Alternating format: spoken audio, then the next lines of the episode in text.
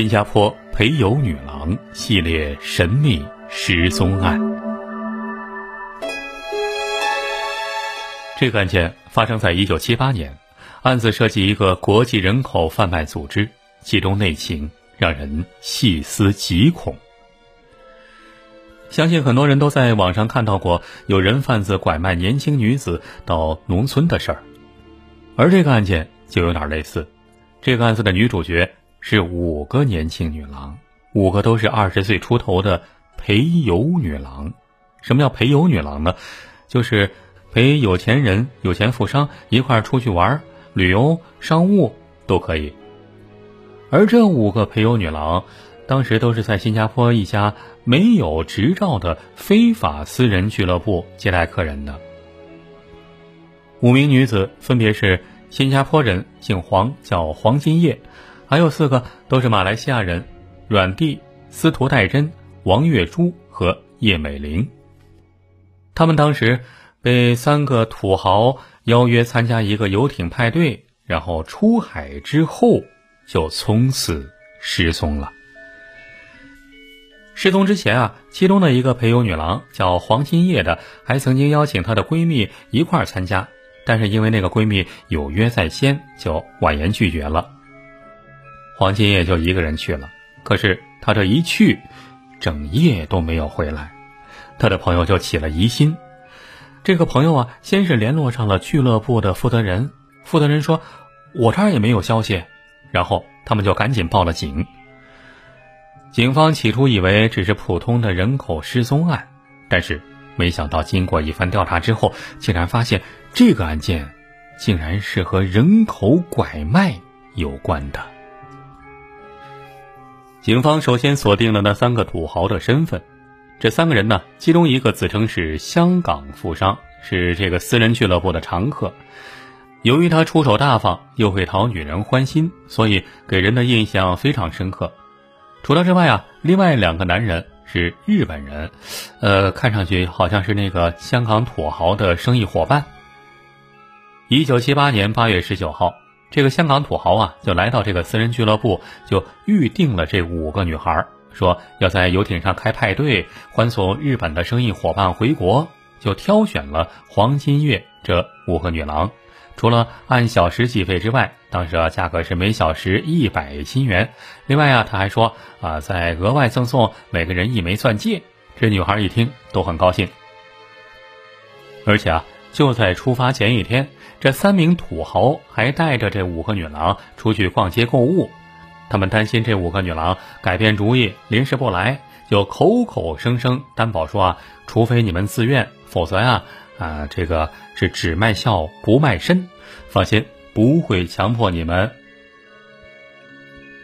就这样，第二天，一九七八年八月二十号，这三男五女先是登上了一艘电动快艇，在新加坡港口兜风游船。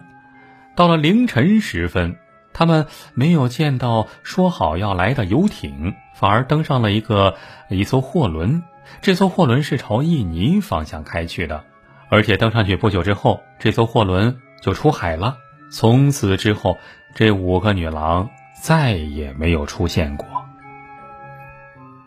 警方接到报案后，查到当中的一个日本人，在飞来新加坡之前，曾经在印尼的棉兰订了飞机票，但是后来不知道为什么又取消了。这个行动相当可疑。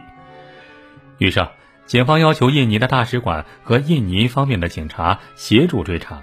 可惜啊，这个货船已经漂洋过海，目击者又记不起货船的船号和船名，这么一来，警方的侦查方向就如同大海捞针，只好从其他角度来追查。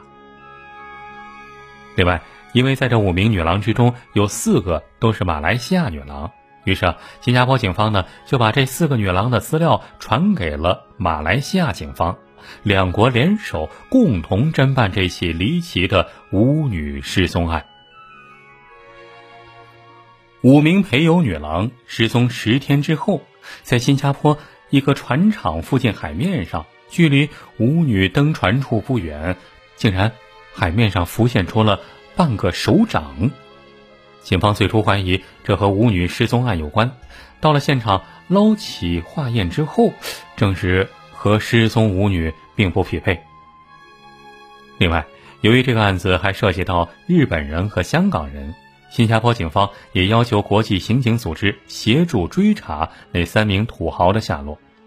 而根据国际刑警的情报，原来啊，当时东南亚一带出现了一个大型的国际贩卖人口集团。就在这五名女郎失踪的两个月前，在日本、澳门等地也出现了类似女子失踪案件。那些失踪的女子是来自于澳洲、印尼、菲律宾，还有泰国等地。其中啊，澳门警方在展开的反黄行动中，侦查到有三名妙龄女子在和一个日本男子外出就餐之后离奇失踪。同样，那个日本男子也是以要给他们钻戒为诱饵，引诱女郎上钩之后，然后把他们给拐带出境。跟新加坡陪游女郎被骗上船的伎俩极为相似。国际刑警方面已经了解到，那个在澳门作案的日本人叫福田，警方已经掌握了他的素描画像。而香港警方说，在香港也曾经发生过类似案件，但是在新加坡作案，这还是第一回。国际刑警根据情报拼凑出这样的一个调查结果。那两个日本人是使用伪造的国际护照进入新加坡，而那个接头人就是那个所谓的香港土豪，则负责给他们物色猎物。这两个日本人看来就是跨国犯罪集团的成员，得手之后就把这五名女子转卖到以孟买为中心的国际人肉贩卖集团，然后再转卖到中东国家或者日本或东南亚一带当性奴。这些性奴被强迫签下五年合约，如果想要赎身，必须得先为组织赚够五十万美元。对于国际刑警的调查，日本方面的反弹很强烈。日本东京警视厅啊，马上出面否认有日本人涉及此案，他们认为那个案犯所持的都是伪造的国际护照。那所以持照人的身份也应该是假冒的，而且他们还说那些所谓的日本人其实应该是华人。虽然日本方面态度强硬，但日本媒体却报道指出，日本警方曾经在东京多家公寓的房里拯救了九名被迫卖淫的泰国女郎，而日本警方也曾经在一个酒吧里解救出了三名同样被迫卖淫的菲律宾女郎。日本其他地区也发生过多起类似案件。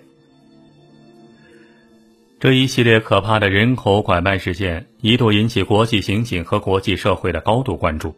可是，国际刑警在追查了三年，仍然没有这五名陪游女郎的下落。最后，警方在一九八一年无奈的放弃了这个案件。一直到二十多年之后，二零零三年。这个案件才再度被提起，起因是一名美国前逃兵查理斯在日本的一个电视访谈节目中，突然说出了一个亚洲女郎被卖淫集团拐卖的黑幕。这个查理斯当年已经七十多岁了，他曾经在朝鲜和韩国边界服役，他的日本妻子据他说也是受害人之一。他说他的妻子在一九七八年的时候被绑架到了朝鲜。后来，他们在朝鲜认识并结了婚。这对夫妻俩一直都在朝鲜居住，直到二零零四年才迁居到日本东京。查理斯说，他的一个同僚也是个美国逃兵，在澳门娶了一个泰国女郎，而那个泰国女郎就是当年澳门警方反黄行动中营救出来的。查理斯向媒体揭发了这件事，他说。我的目的就是希望有关当局能够把他们从淫窟中救出来，帮助他们获得自由，重见天日。查理斯在受访的时候，当时还有人向他出示了国际刑警在报纸上发布的关于失踪的那五名女郎的照片，他马上认出了其中的一个，说：“这个软弟我见过，他左眼边有一颗痣。”一九八一年的时候，我在朝鲜的一家商店里见过这个女人。查理斯的爆料虽然引起了新加坡、马来西亚还有泰国方面的关注，可是，在多个机关沟通和交换情报之后，大家一致认为，这只是查理斯的一面之词，缺乏实际的证据来印证他的发现，因此这个案子又没有了进展。所以，直到如今，这五名失踪女郎仍然还是失踪人口，没有人知道他们的下落。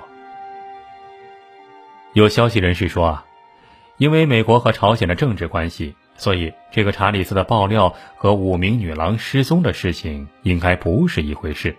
再结合有日本方面的参与，恐怕这只是想给美国方面找到与朝鲜方面闹摩擦的借口。